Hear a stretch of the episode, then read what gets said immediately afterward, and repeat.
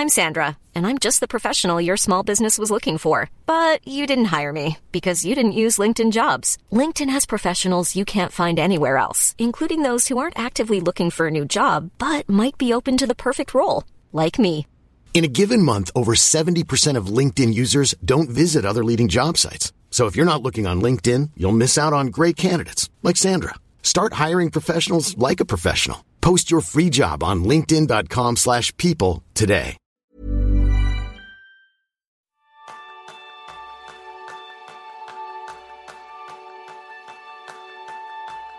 Bienvenidos a un nuevo episodio de Kenso, el podcast en el que descubrirás cómo ser efectivo para vivir más feliz.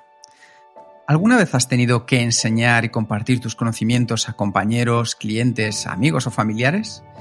Ese es el tema principal del programa de esta semana, donde aprenderás cómo puedes crear formaciones legendarias para cautivar a los asistentes y que promuevan un cambio duradero con Juan Daniel Sobrado. Juan es un hombre con múltiples facetas. Por un lado es experto en marketing y venta de tecnología avanzada de cirugía y por otro lado tiene la misión de liberarnos de las formaciones ineficaces y aburridos, aportando una nueva visión de la formación. Yo soy Jeroen maestro en darlo todo en mis formaciones. Y yo soy Kike Gonzalo, maestro en formar y que me formen. Muy bienvenido, Juanda. Hola, ¿qué tal? ¿Cómo estáis? Muy bien, la verdad es que es un auténtico placer tenerte entre nosotros. Nada, nada, el placer es mío, que ya os estoy escuchando ahí en el podcast y es una gozada poder interactuar, ¿no? Que a veces quieres meter, cuando, cuando se escuchan los podcasts, eh, quieres inter- intervenir, pero no, no, no puedes. Pues esta, esta es la gran oportunidad y yo estoy convencido que nuestros oyentes van a descubrir a una persona que les va a ayudar muchísimo a cambiar sus formaciones y cómo poder darlas para que sean legendarias, como decíamos. ¿Te parece bien si comenzamos? Ujú. Muy bien, pues una de las cosas que contaba ayer uno al principio es que al final de pequeño te interesaba todo relacionado con ordenadores, seguiste el camino más lógico, que era estudiar ingeniería de telecomunicaciones, pero ¿cómo descubriste y cómo mezclaste tu interés por la medicina? Pues eh, el interés por la medicina fue básicamente en la, en la facultad. em, había una especialidad en el quinto año que era bioingeniería, que era algo así como muy novedoso, que era aplicar todas las tecnologías al sector salud. Y ahí se veía pues toda la parte de imagen médica, de, de procesamiento de señales eh, y todo lo que era, digamos, esas, em, esas tecnologías aplicadas ahí en el mundo, en el mundo médico. Y, y fue como algo así como muy chulo, me pareció como muy interesante la idea. También hasta entonces no había caído, o sea, me pareció obvio, decía, oye, pues claro, también hace falta ingenieros en los hospitales, ¿no? Y, y fue ahí un poco como, como me, metí, me metí ahí. Bueno, sé, sé que Jerón tiene una pregunta para ti porque compartís algo especial. Bueno, com- compartimos muchas cosas, eh, no solo temas de formación, pero sé que de joven has sido un miembro activo de, de los Scouts. Sí, sí, sí. Y yo he estado en una organización similar en Holanda, que no los Scouts, pero algo, algo bastante similar. Y yo creo que ca- casi todo lo que hago hoy en día, básicamente aprendí ahí. Creo que he aprendido más allá en, en- en este tipo de organizaciones que, que en la universidad. Y quería saber, ¿qué te has enseñado tú en, en los Scouts que todavía utilizas? Mira, pues yo si, si te digo, eh, coincido contigo en que luego cuando reflexionas en el tiempo te das cuenta de muchísimas cosas que estás aplicando. Fí- Fíjate, no- nosotros cuando estábamos de niños, bueno, la gente normalmente tiene una idea equivocada de los scouts, ¿no? De- porque tienen, digamos, los prejuicios, ¿no? A lo mejor las pelis americanas, de estas que van vendiendo galletitas por las puertas y, y, y, bueno, y con esos estereotipos. Pero, por ejemplo, nosotros una de las cosas que teníamos que hacer cuando teníamos, eh, pues, eso, 13, 14 años, que son los chavales que están en tropa, en Ranger, eh, tenían que decidir eh, sus propios proyectos, lo que querían hacer durante el año y votarlos entre sí. Luego, por ejemplo, cuando tienes 15, 17, 17 años, tienes que buscar tú el lugar del campamento, a lo mejor pues un campamento de cinco días, pero o sea, yo recuerdo de niño tener que hablar con compañías de autobuses para ver cuánto nos iba a costar, eh, tener que hablar con alcaldes para ver si nos dejaban dormir en la iglesia del pueblo. Me refiero a todo eso que lo haces de forma natural, porque dices, bueno, pues si mis compañeros lo están haciendo, ¿no? Porque al final tienes que llevar un presupuesto de cuánto va a costar el campamento, pues aquí se hacía, se hacía igual. Y la verdad que luego te das cuenta que, que al final todo eso eh, son habilidades, esas soft skills, ¿no? Que dicen, pues de aprender a relacionarte, el, quitarte miedos, el, el, saber moverte, ¿no? El saber ser perteano ¿no? para, para encontrar siempre un camino. Y, luego también esa base ¿no? del emprendimiento también, de decir, oye, pues estos son proyectos que tú planificas, eh, que decides con compañeros, que discutes, que luego propones, que votas, que desarrollas o sea, y que luego, por supuesto, evalúas, ¿no? Sí, sí, sí. Vale, yo creo que es esto, es, eh, ¿no? Eh, para mí ha sido una manera de, un, lugar donde poder experimentar en, colaborar, en, crear proyectos, en, como dices, ¿no? los soft skills, las habilidades estas transversales que, que necesitas en, una edad bastante joven, ¿no? Y que no, no, a mí no menos no me, no me he explicado a la, a la universidad, ¿no? Ya, ya, hemos visto esto de, de las scouts. Eh, nos has explicado que desde la tecnología has, has descubierto, el interés por la medicina. Me falta la última parte en tu, eh, de tu currículum, que es eh, la formación. ¿Por qué has dado el salto a la formación? Bueno, pues yo básicamente cuando terminé la, cuando terminé la facultad entré a trabajar en una compañía internacional con una cosa que se llaman sistemas de navegación, que al final son como un sistema de GPS, pero para el cirujano, ¿no? Para que se pueda orientar en el cerebro del paciente, pues cuando tiene que hacer eh, cirugías cerebrales, como por ejemplo hacer una biopsia o quitar un tumor. Y entonces una de las primeras cosas que empecé a hacer fue formación a los propios cirujanos para enseñarles a manejar los equipos y, y sacar el máximo partido, ¿no? Y bueno, pues así vas aprendiendo y luego también pues te piden que formes también a compañeros y fui aprendiendo más. Y también te pedían pues que a nivel pues, internacional pues ir a dar cursos también a nuevos vendedores y eso. Y, entonces a partir de ahí, pues eso, yo disfrutaba, era una cosa que disfrutaba, pero en una de estas formaciones que había para formadores internos, en un train de trainers, eh, pues vino alguien ¿no? y nos dio un curso y claro, y de lo que siempre cuento, ¿no? Que yo ahí me di cuenta de lo mal que lo estaba haciendo, de, las torturas a las que, se metía a, todo el mundo y, fue como un, abrir de ojos, ¿no? Decía, anda, pero es que, vamos, mis informaciones eran pues lo, lo que había visto hasta entonces, ¿no? Pues una serie de clases magistrales como una presentación y, y yo te demuestro y tú aprendes y ya está. Mm. Y este no te han enseñado nadie hasta, hasta entonces, ¿no? Simplemente como experto te pones, te pones aquí como, vale, pues como tú sabes de esto, lo explicas y damos por hecho que, alguien que sabe del tema también sabe explicarlo. Eso es. pero, pero, sobre todo la, conexión se produjo porque, volviendo al tema de estos dos scouts, que al final es el escultismo, ¿no? que es el aprendizaje a través del juego y de la naturaleza, dije, hostia, pero es que esto es lo que llevo haciendo desde los ocho años, O sea, hasta los 20, que, pues eso, que plantear dinámicas y demás, y es el aprendizaje experiencial, ¿no? Y es, es lo que me di cuenta que me faltaba totalmente. Y entonces, ¿cómo fui evolucionando tu, visión de la formación? Pues me, me, fui interesando mucho más por eso, me lo fui poniendo en, en práctica, leyendo también.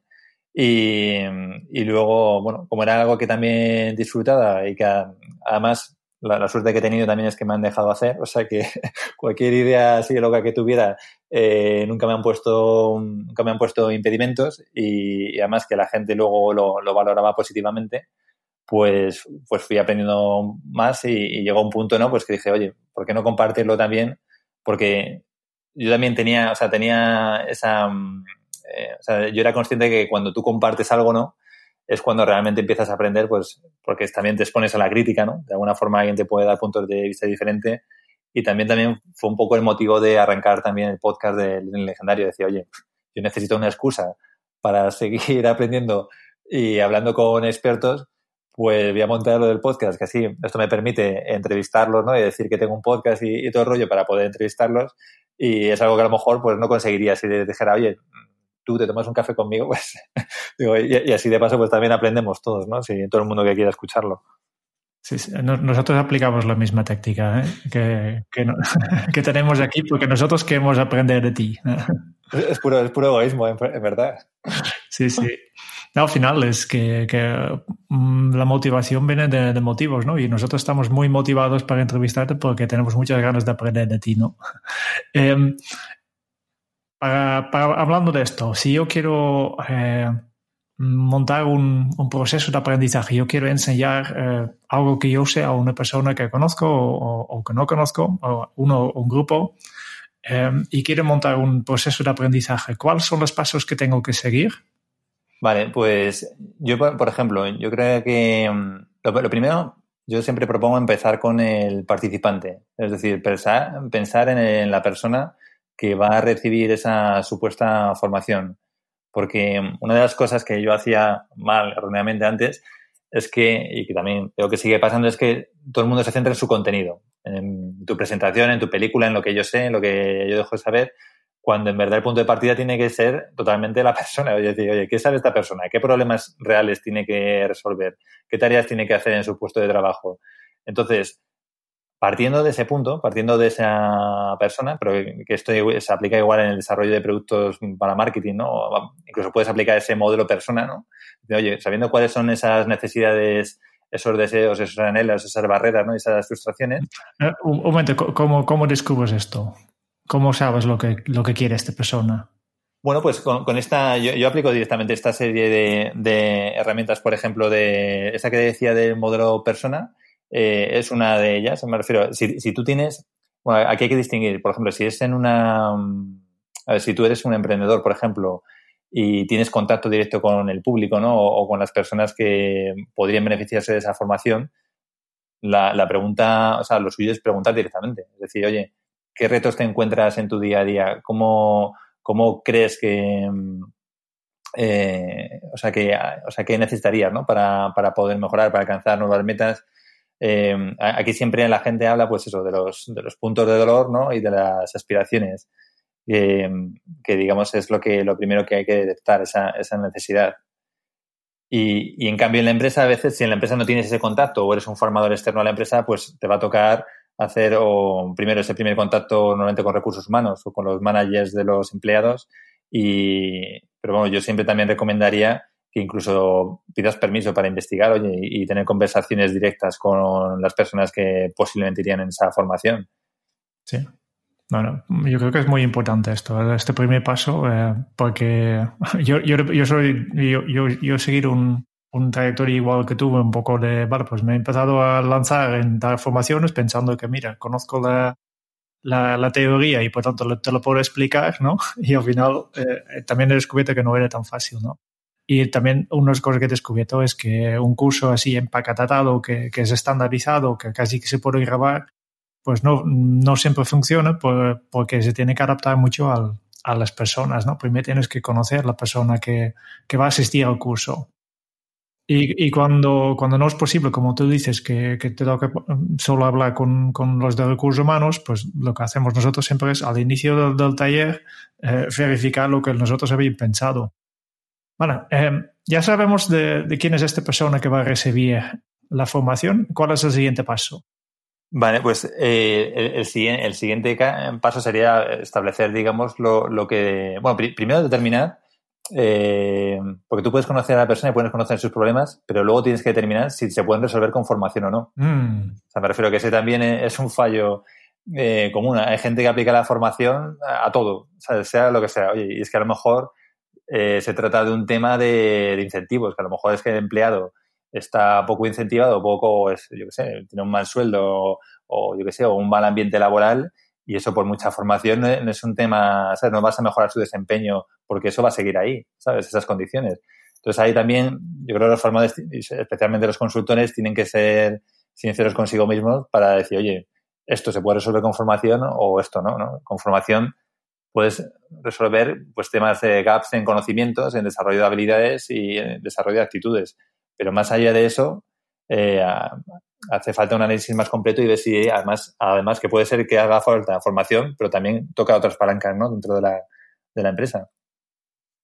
O sea, sería, o sea, una vez que tú has determinado que, que sí que puedes, que puede ser eh, aplicable una, una formación, eh, pues lo siguiente sería eh, establecer el ámbito, ¿no? El, los objetivos, ¿no? Establecer una, serie de objetivos de aprendizaje.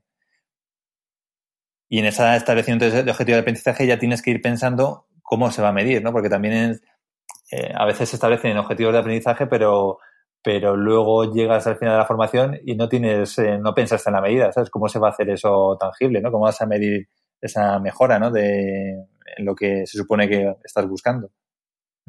¿Y tú crees que siempre se pueden medir los objetivos de aprendizaje? A ver, mmm, a veces es muy difícil porque hay muchísimos factores eh, alrededor. Eh, o sea, teóricamente siempre se puede medir. Otra cosa es que vayas a tener acceso a los datos, que vayas a tener el tiempo, que la empresa te lo vaya a facilitar.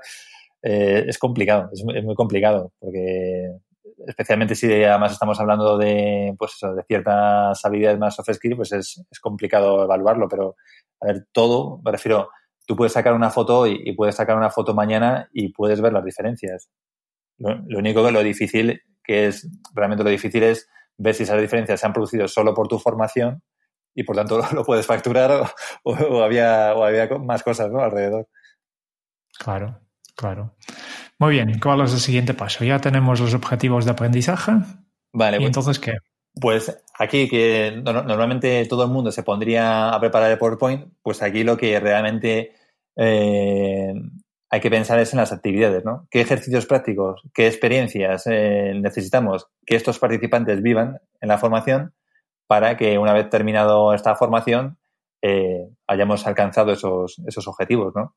Entonces, pensar en términos de experiencias y no en términos de contenidos es un poco lo que cambia la cosa, es lo que lo hace, lo hace diferente, ¿no? Porque en tu, en tu caso una formación no es eh, una charla, Depende, hay partes de charla, o sea, o sea yo, no, yo no digo que, no, no, haya que tener presentaciones y demás, pero, pero realmente lo que importa más es, es, pensar en términos de ejercicios y que si hace falta acompañarlos con una charla para acompañar de pues algo, algún mínimo de teoría se, se incluya, pero, pero realmente decir, oye, yo, o bueno, ¿qué necesita el participante realmente hacer para asegurarle un determinado resultado? Porque al final la formación lo que es, no deja de ser una promesa, ¿no? Yo te estoy diciendo que si tú haces esta formación, que si dedicas tu recurso más valioso, que es tu tiempo, en estar estos dos días o tres días conmigo o lo que sea, o incluso meses, ¿no? Porque hay formaciones, ¿no? De meses, tú vas a alcanzar un determinado resultado siempre que hagas, pues, estos, estos ejercicios, ¿no? Estas experiencias. Entonces, realmente la dificultad a veces pasa, pasa pasa por ahí, ¿no? Y que luego también hay contenidos que se prestan a ser más prácticos y otros más teóricos, pero es que te diría que prácticamente cualquier cosa, cualquier ejemplo que me pongas, se puede convertir en una formación experiencial, ¿sabes? Eh, y, darle la vuelta, ¿no? Que no, no, tiene por qué hacerse una presentación de contenidos eh, formal, ¿no? A través de unas presentaciones. Por tanto, necesitamos actividades, necesitamos dinámicas, ¿no? una cosa que, este yo creo que es justo una de las cosas que me atrae hacia ti, ¿no? Que es muy fácil, si conoces los conocimientos, que sabes, vale, pues cómo explicarlo, pero después buscar actividades para practicar estos conocimientos, para aplicarlo en, un, en un, taller, pues yo creo que el gran parte de, los formadores estamos continuamente buscando dinámicas, ¿no? incluso tú, porque en, tu podcast siempre al final de entrevista siempre pides que, el entrevistado eh, comparte una, una, dinámica que, que, utilizo. Por tanto, yo quiero hacerte ahora este, esta pregunta a ti. ¿Nos puedes compartir una dinámica que, que a ti te guste mucho y, y que utilices bastante mucho en, en tus formaciones? Eh, a ver, una dinámica. Yo, creo que, sobre, todo, la, la, dinámica que mejor funciona, y que de hecho no es una dinámica en sí, ¿no? que es, es un ejercicio, es que las personas, si, si es posible, realicen o, digamos, simulen aquella tarea que van a realizar en, pues eso, cuando lo vayan a hacer en, en su día a día, ¿no? Que, que hagan esa, esa simulación. Lo que pasa que luego tú dentro de esta simulación, pues puedes hacerla más o menos eh, divertida o diferente, ¿no? Yo, por ejemplo, una de las cosas que, que hacíamos era en plan hacerlo como un, un, spot televisivo. Entonces les poníamos, por ejemplo, eh, pues tenían que explicar cómo funcionaba un equipo, ¿no? y, y explicar las ventajas, los beneficios que, que tenía pues, eh, el equipo en sí, ¿no? De, de, cara a venderlo. Entonces lo hacíamos como si fuera un anuncio de teletienda de estos vespertino, ¿no? Del Just Standard. De... sí. y, y, entonces, bueno, dependiendo del ambiente que hayas creado, ¿no? Y de, también un poco del perfil de los participantes, pues es una cosa que es muy divertida, pero que a la vez la gente está aprendiendo porque, o sea, mientras ellos están presentando, a lo mejor una pareja está presentando, el resto tiene como actividad, pues tienen que tomar notas sobre beneficios que a lo mejor no se han incluido o que se podrían haber incluido y, y puntuar el, el, anuncio. Entonces es una cosa que es muy sencilla, pero es distinto a decir, venga, eh, vosotros, eh, recitadme beneficios o poner simplemente un test, venga, decidme los beneficios o simplemente ya lo que sería sin ninguna participación, pues un PowerPoint donde tú cuentas los beneficios, ¿no? Hay, hay un abismo entre una cosa y la otra. Muy bien. Em, vale, ya, el, tema de, las dinámicas yo creo que da por mucho más. Eh. Yo creo que, que, si alguien está buscando dinámicas directamente recomiendo que, que consulte tu, tu blog, porque aquí hay un montón de, de cosas para, para, descubrir. Pero vamos a continuamos con, con el proceso de, de, formación. ¿no? Ya, ya tenemos las dinámicas, ya tenemos las actividades. ¿Y entonces qué, qué hacemos para, para crear la formación? Vale, pues hombre, luego sería, eh, o sea, una vez que tú tienes el core, ¿no? Que son esas actividades, ya sería establecer, digamos, una, establecer, organizarla, ¿no? En el tiempo. Es decir, esta formación es suficiente con que sea un curso de un día y ya está, eh, o, tiene que ser un curso que se vaya a realizar en, varios días, pueden ser varios días seguidos, tiene que ser separado en el tiempo. Digamos que de alguna forma tienes que plantear el, el timing, ¿no? De, de, cómo se van a vivir estas, estas experiencias.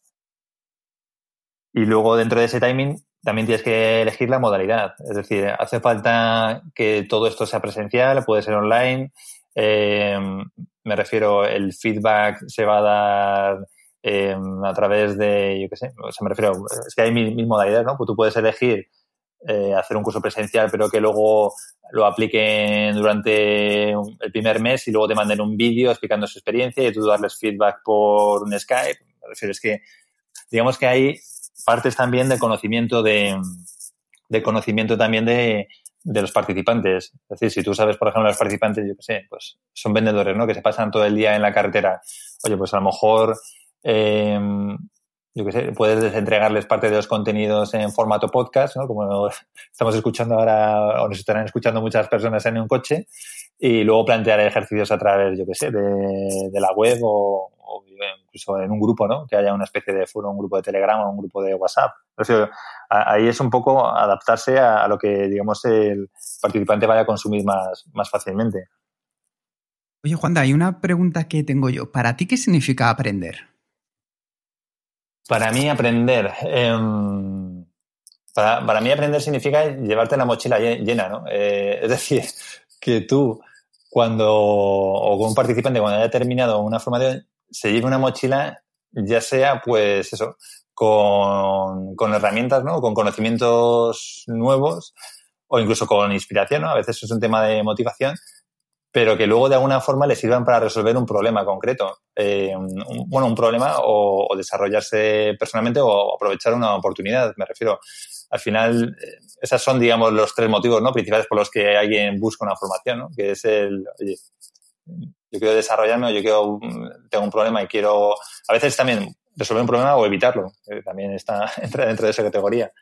Pero digamos eso, que al final es, aprender es equipar tu mochila, ¿no? Con nuevas herramientas o con nuevas capacidades para que el día que te encuentres con ese problema, ya sea el día siguiente de la formación o ya sea dentro de unos años, puedas aprovechar, vamos, utilizarlas, ponerlas en práctica. Dentro de esa mochila que nos podemos llevar de, de una formación, ¿Tú qué consideras que es esencial, por un lado, por eh, el formador, por el otro lado, por las personas que a veces estamos recibiendo la formación? ¿Cuál es la actitud fundamental esencial en cada uno de ambos casos?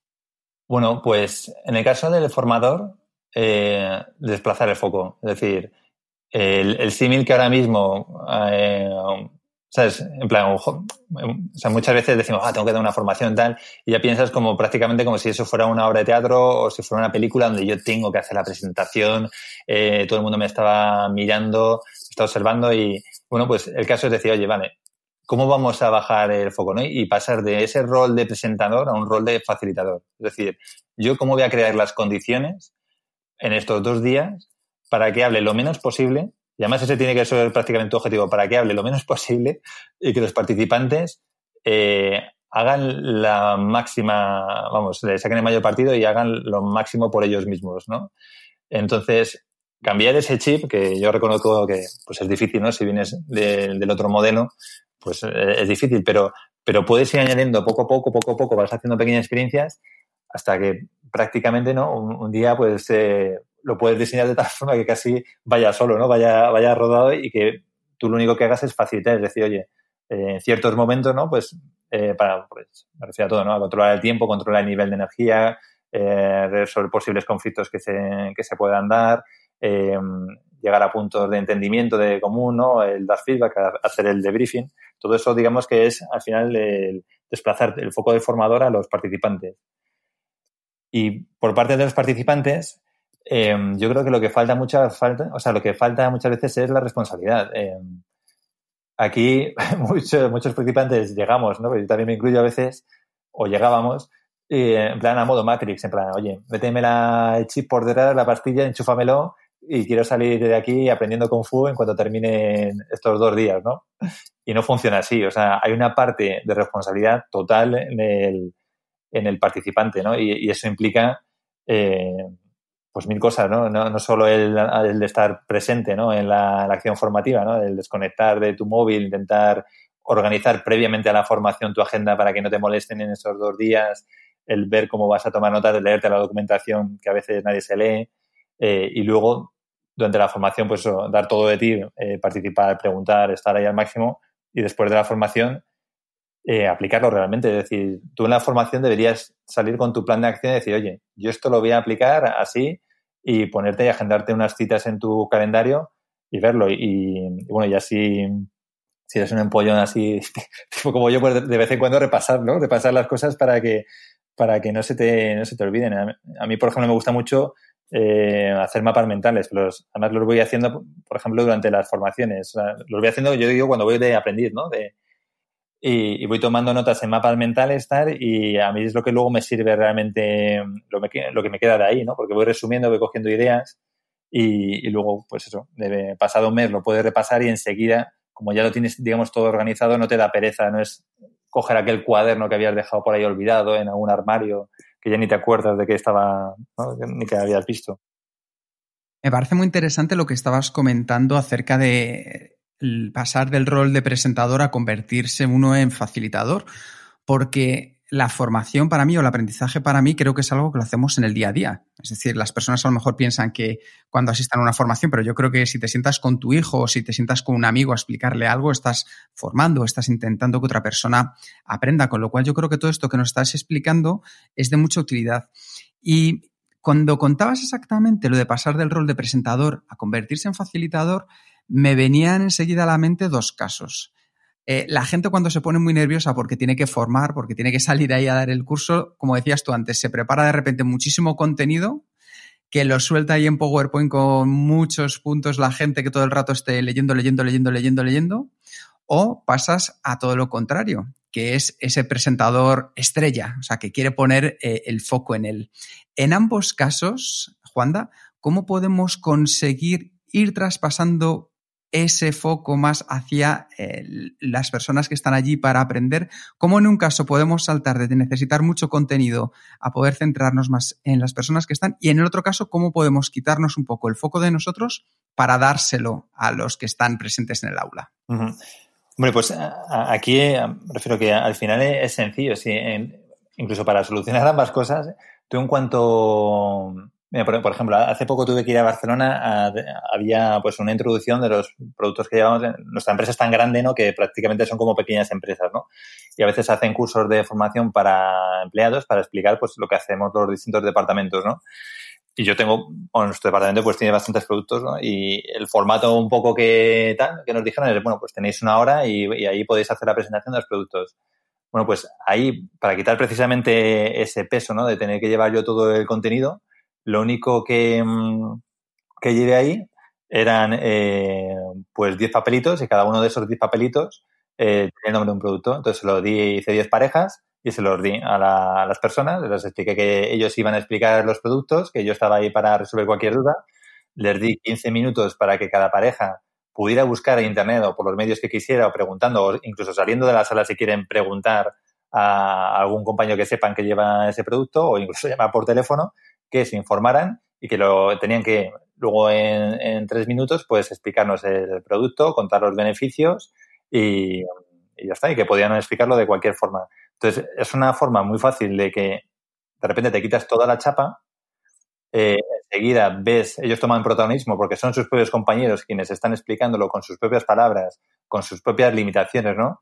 Y tú estás como un facilitador para aclarar, oye, pues en el caso de que haya preguntas, en el caso de que haya conceptos que no estén correctamente explicados.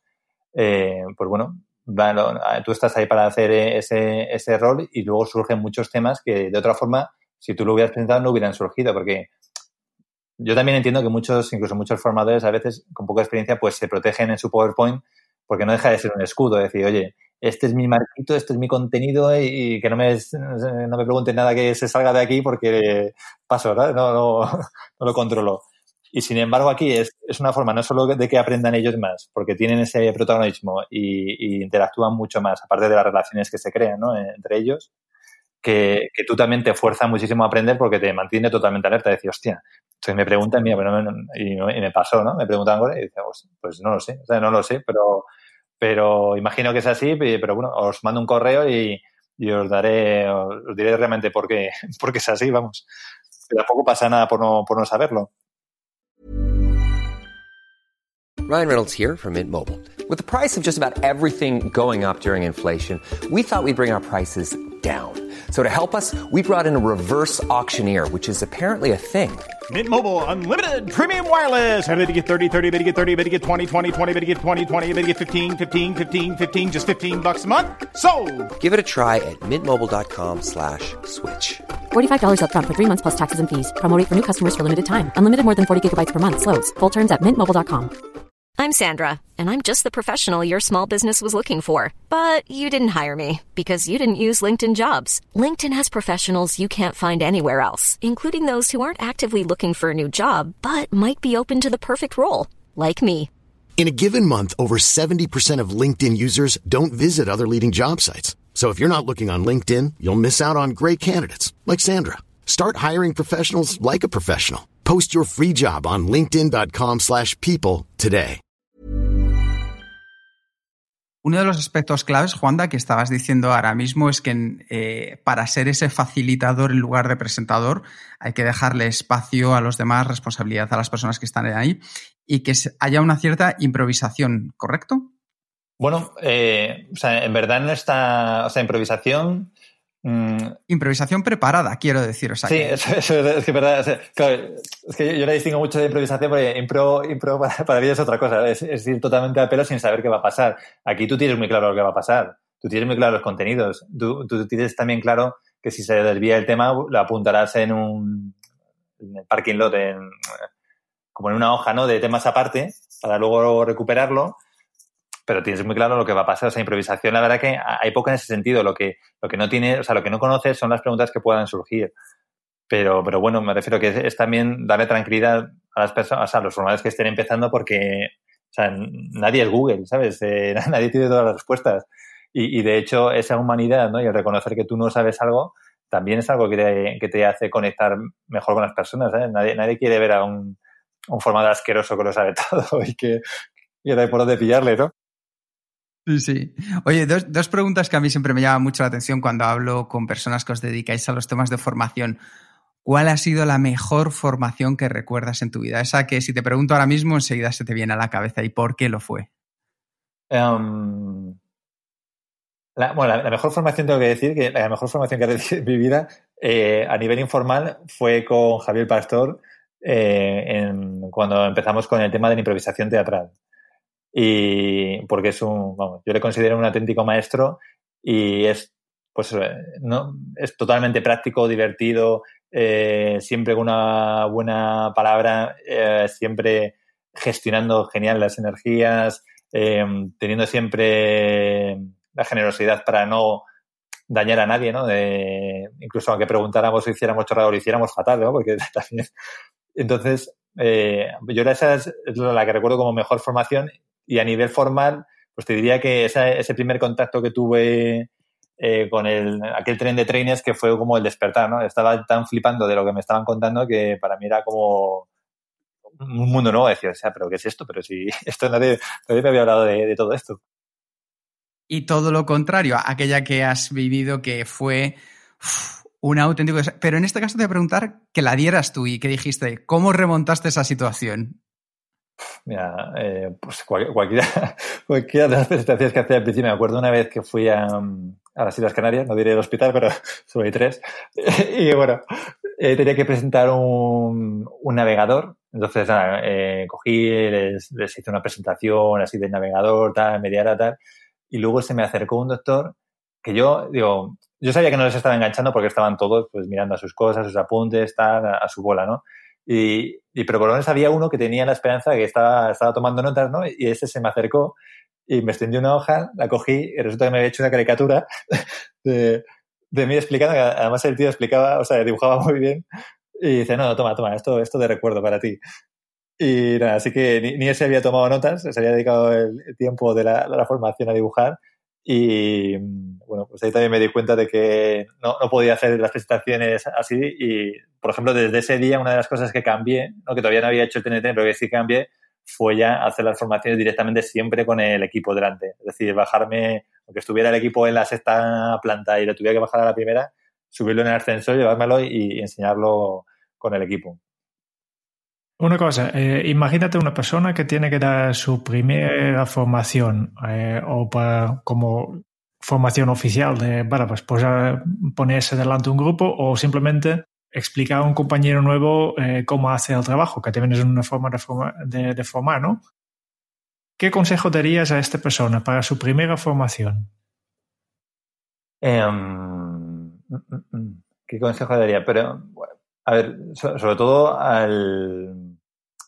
O sea, primero que, se relaje y que lo disfrute, que, que, lo entienda como una, una oportunidad para, para, crecer, que lo entienda como una oportunidad para compartir conocimientos. Me, refiero en, ese sentido que, que sea, o sea, que lo vea más como un reto que le va a hacer crecer, más que como un, hecho ¿no? que le va a poner en una situación difícil o, o complicada. Eh, una vez que ya tienes, digamos, que estás preparado para, para eso, ¿no? Que, eh, pues eh, le, diría que, lo, vaya poco a poco. Lo, primero, lógicamente, al final un formador no deja de ser, en este sentido de facilitador, una persona que te acompaña por el camino, ¿no? Entonces, lo que tú tienes que entender primero es dónde están los participantes o el compañero al que vas a formar en su punto de partida. Es decir, eh, y aquí influye, aquí entraríamos también, en, digamos, en lo que influye en el aprendizaje, ¿no? Tienes que tener, tienes que al menos tienes que tener una percepción, no, primero, de cuál es la motivación con la que llega esa persona. Esa persona te la han mandado a ti porque ese es un tío súper conflictivo que pasa de todo el tema, no le interesa nada. O sea, entender esa motivación por la que está ahí, o es un tío hipermotivado que quiere aprender, que acaba de entrar, yo qué sé. ¿no? Entender esa motivación. Luego, entender también qué conocimientos trae. Oye, te voy a explicar algo que ya sabes, eh, a lo mejor vienes de otra empresa, pero es que ya hacías algo muy similar, ¿no? Y luego también, pues, lógicamente, pues las habilidades que pueda traer, ¿no? Esas, eh, esas habilidades que a lo mejor pueden ser transversales. Es decir, oye, a lo mejor tú no manejabas un programa de finanzas en otra empresa, pero eras un crack, yo qué sé, eh, gestionando la logística con el Excel y, esa misma habilidad te va a servir aquí. Entonces, si tú tienes claro ese punto de partida, te va a ser mucho más fácil eh, crear, primero saber cuánto esfuerzo vas a tener que dedicar o cuánto esfuerzo va a tener que dedicar esa persona, comunicárselo, es decir, que tenga unas expectativas realistas tanto de tiempo como de nivel de energía, como de esfuerzo que va a tener que utilizar y, y empezar, a, empezar a acompañarle. Me refiero, muchas veces te puede pasar, me refiero, que te hayan mandado a, tú puedes establecer un perfil de participantes y que te manden totalmente lo, el contrario, porque, porque yo qué sé, porque son los que había ese día libres en la empresa, porque lo haya decidido así recursos humanos o por, porque haya sido su, su propio manager. Y otro consejo más, otra situación. Imagínate que, que tu jefe o, en tu empresa te, dicen que tienes que organizar una formación para un tema que es súper aburrido, ¿no? Y además con muchísimo contenido. Eh, eh, estoy pensando en, en, en estos tipos de, formaciones obligatorias para todo el mundo, de riesgos laborales, que nadie, nadie quiere hacer, por tanto tienes la gente súper desmotivados. ¿Qué consejo das en este, en este caso? Mira, pues, pues incluso en, en este tipo de, de, de, experiencias se pueden hacer muchísimas cosas. Eh, un ejemplo, por ejemplo, que leía en un libro del Training, back, Training from the Back of the Room de Sharon Bowman, ahí precisamente contaba un, pues yo creo que era algo similar también de prevención de riesgos, que, que en vez de darles la chapa y demás, pues lo que les dijo es, tenéis media hora para salir de esta sala y hablar con todas las personas que podáis de esta empresa e ir anotando en una hoja todos los posibles riesgos que hay en, la empresa. Es decir, qué, qué cosas podrían. Eh, ser, suponer un riesgo, ¿no? Pues yo qué sé, un incendio, eh, yo qué sé, la propia ergonomía de la silla, material, ¿no? Todo ese tipo de cosas. Y luego, pues después de la media hora, llegó todo el mundo, eh, repasaron los riesgos que habían ido apuntando, los apuntaron en POSIT, los clasificaron, hicieron ahí un clustering, ¿no? Los agruparon por grupos y los fueron comentando. Y el, libro este contaba que, que en 45 minutos habían ventilado todos los contenidos, digamos, de una formación que habitualmente tardaban en dar como tres horas. Entonces, eh, los participantes han pasado mucho mejor, has mejorado las relaciones en la empresa porque, bueno, pues has establecido esas conexiones, esos contactos y, y, luego, pues es una forma dinámica donde cada uno pues aprende del otro, ¿no? El, riesgo que a lo mejor haya localizado uno, pues no lo tenía otro y, bueno, o, si coinciden muchos, pues la gente, eso refuerza la idea de pues que ciertas cosas pueden suponer un, un riesgo, ¿no? Súper chulo. Juanda, eh, a nosotros una de las cosas que nos llama mucho la atención y nos preocupa a la hora de trabajar sobre ellas son tanto el antes como el después de la formación. ¿Cómo podemos generar impactos anteriores y posteriores a la formación? Bueno, em, yo, la, formación en algún sentido tiene que ser como el estreno de una película. O sea, la gente tiene, la gente tiene que ir ahí enchufada, ¿no? Que, porque si, si, no, si no, la gente si no va motivada, si no percibe el valor real, incluso también es una pena a veces, ¿no? Porque las empresas se gastan miles de euros en contratar consultores, formadores, empresas externas que hacen formación y los empleados no lo valoran. O sea, no lo valoran porque para ellos es un marrón. Entonces, hay que ver, igual que si fuera el tráiler de una película, ¿no? Cómo, vas eh, generando esa campaña, ¿no? Entre los, en el caso de una empresa, entre los empleados, que ya, que puede ser, o sea, hay mil formas, ¿no? Puedes mandar un mail recordando cuáles son los puntos de dolor, ¿no? Simplemente incluso un mail al estilo misterioso, en plan, oye, ¿te gustaría, eh, yo qué sé, te gustaría mm, poder salir antes del trabajo o terminar tus trabajos antes o, gestionar mejor tu tiempo, ¿no? Y ir planteando esas preguntas, ¿no? Eh, a lo mejor una secuencia de, correos a lo largo de un mes para que el día, el previo, ¿no? A la formación tal, pues, o bueno, la semana previa, pues se desvelara el secreto, oye, pues eh, vais a participar o habéis sido seleccionados como una patrulla de élite dentro de la empresa para, para ser los mejores, eh, la élite de, la de la productividad, ¿no? Eh, digamos, envolverlo a, través de eso y como, como la oportunidad que supone el, el, aprendizaje, ¿no? Y luego, igualmente, de forma posterior, ahí lo que, lo que es más importante es cómo mantienes, bueno, primero, cómo te aseguras de que lo van a o sea, de que lo van a poner en práctica que es lo más difícil. Entonces, em, eso por una parte se puede hacer eh, con, dándole seguimiento a los planes de acción, es decir, que tú termines tu formación con un plan de acción y que ese plan de acción sea público o por lo menos conocido por el formador para que de alguna forma puedas volver a contactar con ese empleado y decir, oye, esto que dijiste que ibas a hacer a lo largo de este mes, lo has aplicado.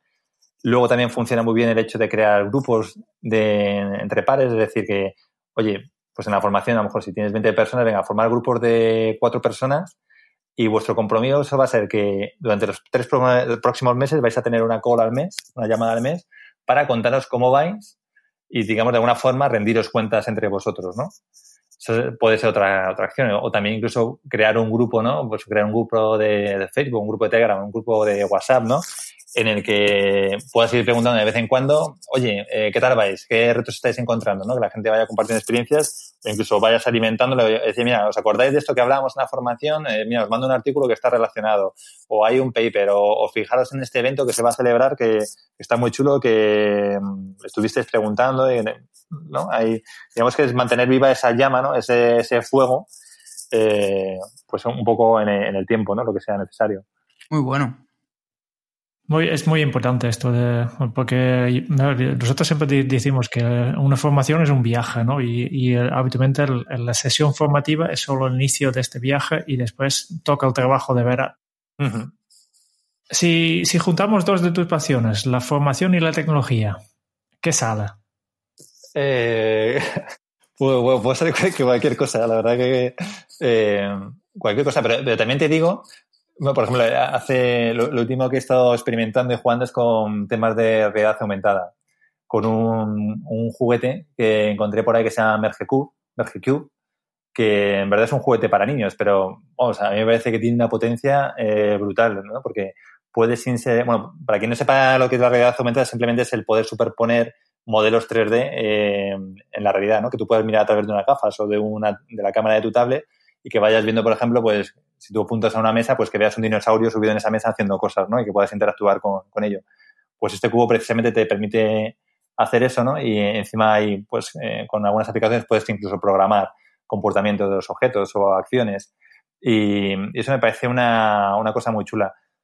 Pero, pero te diría que cada vez me estoy volviendo más, más analógico, ¿eh? O sea, más de lo que es el, el tocar y el hacer físicamente, porque al final dependemos tanto de la tecnología, nos metemos tanto en la tecnología que sucede un poco con, igual que con el PowerPoint, ¿no? Como eh, he escuchado una vez a González Álvaro Marañón, ¿no? Del arte de presentar, que dice, es que cuando tú empiezas a, hacer tu PowerPoint ya estás encasillado, ¿no? En esa diapositiva y tu mundo solo te permite hacer lo que PowerPoint te, permite hacer, de poner texto, fotos, imágenes y, y poco más. Mientras que si tú piensas en experiencias y sobre todo si piensas más en experiencias analógicas, ahí no tienes ninguna limitación, ¿no? Entonces, a, mí sí que me gusta utilizar la tecnología, pero como un complemento, ¿no? A lo mejor para lanzar músicas, lanzar efectos de sonido, eh, yo qué sé, pues, eh, no sé. Eh, lo que te decía del comercial, este que la experiencia esta que comentaba antes de hacer un, un anuncio de televisión, pues ahí, por ejemplo, sí que utilizábamos una cámara y, lo veíamos como si fuera en un sofá que teníamos con una pantalla gigante, como si fuera una tele, ¿no? Desde otro lado. Entonces, bueno, pues puedes hacer cosas de esas, pero pero también te digo que cuanto más analógico y más físico sea, mm, mejor funciona. Y además así tienes menos dependencia de, que luego te falle algo, de que no funcione la aplicación, de que no tengas conexión. Vamos. Muy bien. Eh, yo creo que, después de, escuchar este, todo esto, y hay un montón de, oyentes seguramente que, la siguiente formación que asistieron directamente van a, subir un poco el listón, ¿no? De ahora quiero algo más interactivo, más eh, dirigido a mí.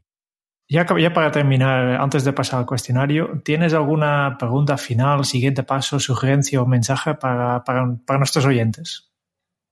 Bueno, simplemente diría que se animen a, experimentar. Me refiero, al final esto no se trata de que mañana eh, tires tus eh, presentaciones en PowerPoint y todo lo que tengas preparado, sino que es pensar, oye, sentarte un momento con un lápiz y papel y decir, a ver, ¿cómo podría introducir aquí en, en mi formación un, ejercicio, ¿no? Un ejercicio para que este, o, hay, o qué parte del contenido, por ejemplo, de, estas, eh, de esta presentación podrían hacer los participantes directamente si yo se lo doy previamente o les doy un artículo o demás. O sea, simplemente pensar eso y con esos pequeños cambios se van a ir dando cuenta de, del efecto que tienen y se van a animar a ir haciendo más y más y más y más hasta que al final, pues tengan ahí un curso legendario.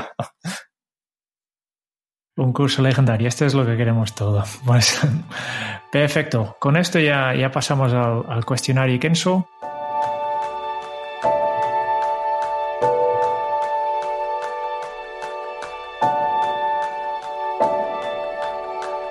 Si has escuchado una vez uno de estos podcasts, ya sabes que, que al final siempre ah, terminamos con las mismas 10 preguntas y esto llamamos el cuestionario Kenso.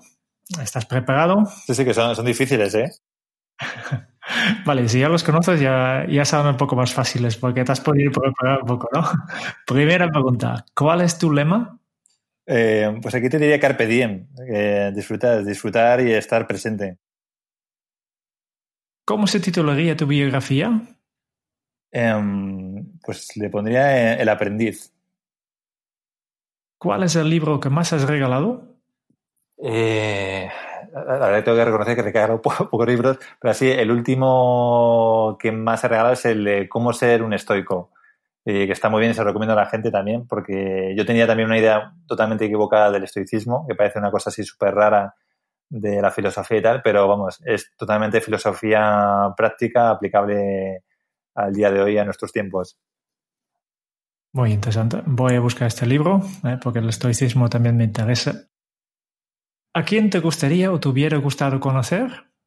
Em, pues yo me apuntaría a conocer a Jim Henson, el, creador de los Muppets y los, los, Fraggle y todo esto. Pues me hubiera molado mucho. Eh, me mola mucho ese rollo.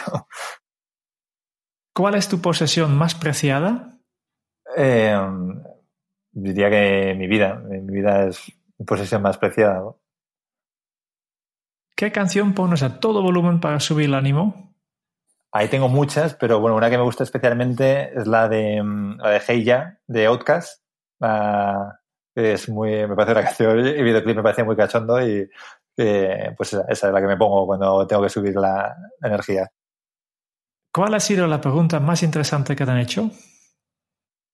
Pues, pues aquí me la... Esto, esto sí que lo, lo, estuve pensando porque ese, me parece muy, muy difícil. y aquí eh, te diría que una que me hizo Carles Caño en una entrevista para Presentástico y que entonces estábamos hablando de... Bueno, yo decía ¿no? que, que, cada uno tiene que ser responsable de sus aprendizajes, que no puedes esperar a que la empresa te forme, ¿no? sino que tienes que estar tú venir motivado de casa ¿no? para, para buscar ¿no? qué te interesa y dónde te interesa desarrollarte y aprender. Y me decía, pero esto cómo se consigue, cómo se consigue en el resto de la gente. Y la verdad que ahí en ese momento salí un poco al paso con diciendo, bueno, pues, dando ejemplos, pero, pero la verdad que es muy difícil. No sé, o sea, no sé cómo se consigue motivar el aprendizaje en la, en la gente, ¿no? Más allá de enseñar los posibles beneficios. Así, no sé, también si vosotros tenéis alguna idea, pues bienvenida sea. Alguna idea tenemos, pero es complicado, sí. ¿Qué se te viene en la cabeza cuando piensas en la felicidad? Eh, pues, pues, mira, aquí pensando sobre esto, me venía a la cabeza una sandía flotando en, el agua de una piscina y, es que cuando, cuando tenía como 18 años hicimos un... Bueno, este fue uno de los primeros viajes que hicimos totalmente solos con el grupo de amigos y era hacer el Camino de Santiago, ¿no? Ahí en verano. Y llegamos a una piscina que estábamos reventados, una piscina ahí con su césped verde, arbolitos, tal, y, y habíamos comprado una sandía. Entonces, para enfriarla, la metimos en la, en la piscina y estuvimos ahí jugando. Pero que fue, fue un momento ¿no? que yo recordaba, joder, ya había terminado también la selectividad, ¿no? Decía, joder, aquí sin preocupaciones, eh, escuchando en plena naturaleza con los colegas, tal, esto, esto, esto es vida, ¿no? Esa, esa es la imagen de la felicidad, así que recuerdo, ¿no? Como muy nítida. Muy visual. ¿Qué película volverías a ver cada año? Eh, pues Regreso al Futuro. Esa me gusta, me gusta mucho, la 1. La 1, la, la primera. Sí, sí, la primera. Y ya para terminar, si tuvieras que dejar un mensaje en una cápsula para tu yo del futuro, ¿qué le dirías? Hostia, esta, no me acordaba. eh, ¿Qué le diría? Eh, hostia, pues, eh, fíjate que hice este ejercicio cuando tenía eh, 12 años, que luego lo leía a los 18 y, claro, había puesto que, bueno, imagino, Juana, que ya estás, estarás casado y. Y, joder, qué poca percepción de la vida. Eh, le diría, eh, no, eh, no sé, no sé, la, verdad que, espero que te vaya bien, espero, espero que hayas hecho un viaje bonito, ¿no? que hayas hecho que tu vida eh, haya merecido la pena. Muy bien, pues con esto ya vamos terminando este episodio del podcast de, de Kenso, pero no nos despedimos antes de, de, que revisamos un poco qué es lo que hemos emprendido con, con Juanda. Y mientras hemos estado hablando aquí durante ya 50 minutos, pues hemos estado apuntando muchas cosas en nuestras notas y el Kike nos hace ahora una, una revista, una revisión de, de todo lo que hemos aprendido. Hoy hemos conocido la historia de un scout de la formación y nos hemos llevado la mochila llena de inspiración y motivación. Wanda nos ha enseñado habilidades para quitarnos miedos, para saber movernos y para encontrar siempre un camino. Un camino también hacia el emprendimiento. Aunque disfrutaba de la formación, hubo un momento en el que se dio cuenta de lo mal que lo estaba haciendo, y esa humildad le abrió los ojos. Se volvió a encontrar en el camino con los scouts y entonces decidió poner en marcha su aprendizaje a través del juego y la naturaleza. Juanda nos ha compartido el proceso de su aprendizaje legendario. El primero de los puntos es conocer cuál es la situación de, de, partida, es pensar en la persona que va a recibir la formación. Esto se puede hacer con herramientas como la de ejercicios de conocer a las personas que nos permiten saber cuáles son los puntos de dolor y las aspiraciones de las personas que están allí. Así podrás determinar si se pueden resolver con la formación o no. El segundo es establecer los objetivos de aprendizaje, pensando cómo vas a poder medir la mejora después de la formación. Y el tercero, empezar a preguntarse qué ejercicios prácticos o experiencias tienen que vivir los participantes para alcanzar sus objetivos siempre pensando en experiencias y no en contenidos.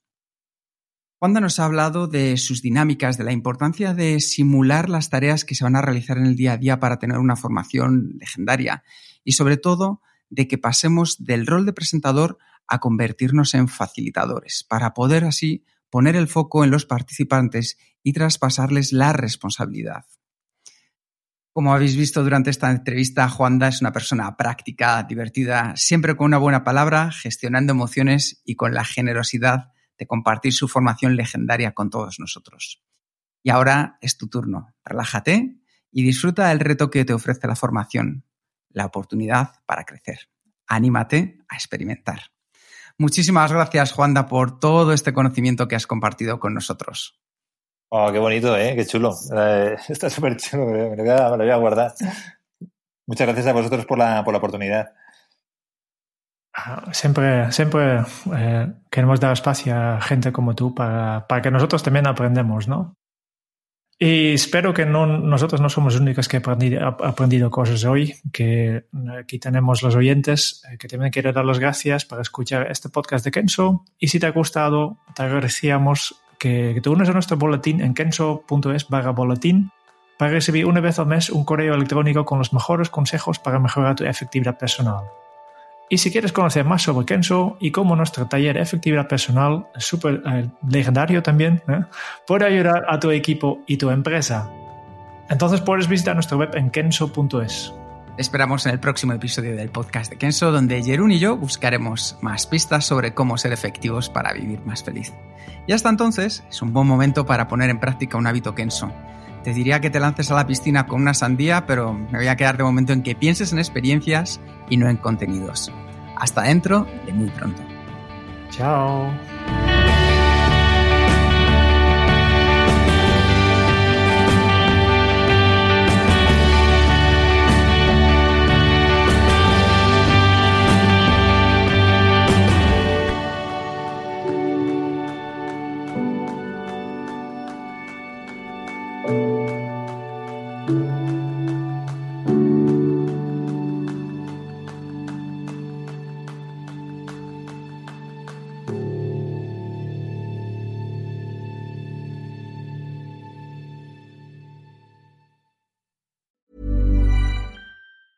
Planning for your next trip? Elevate your travel style with Quince. Quince has all the jet setting essentials you'll want for your next getaway, like European linen, premium luggage options, buttery soft Italian leather bags, and so much more. And is all priced at 50 to 80% less than similar brands. Plus, Quince only works with factories that use safe and ethical manufacturing practices. Pack your bags with high-quality essentials you'll be wearing for vacations to come with Quince. Go to quince.com slash pack for free shipping and 365-day returns.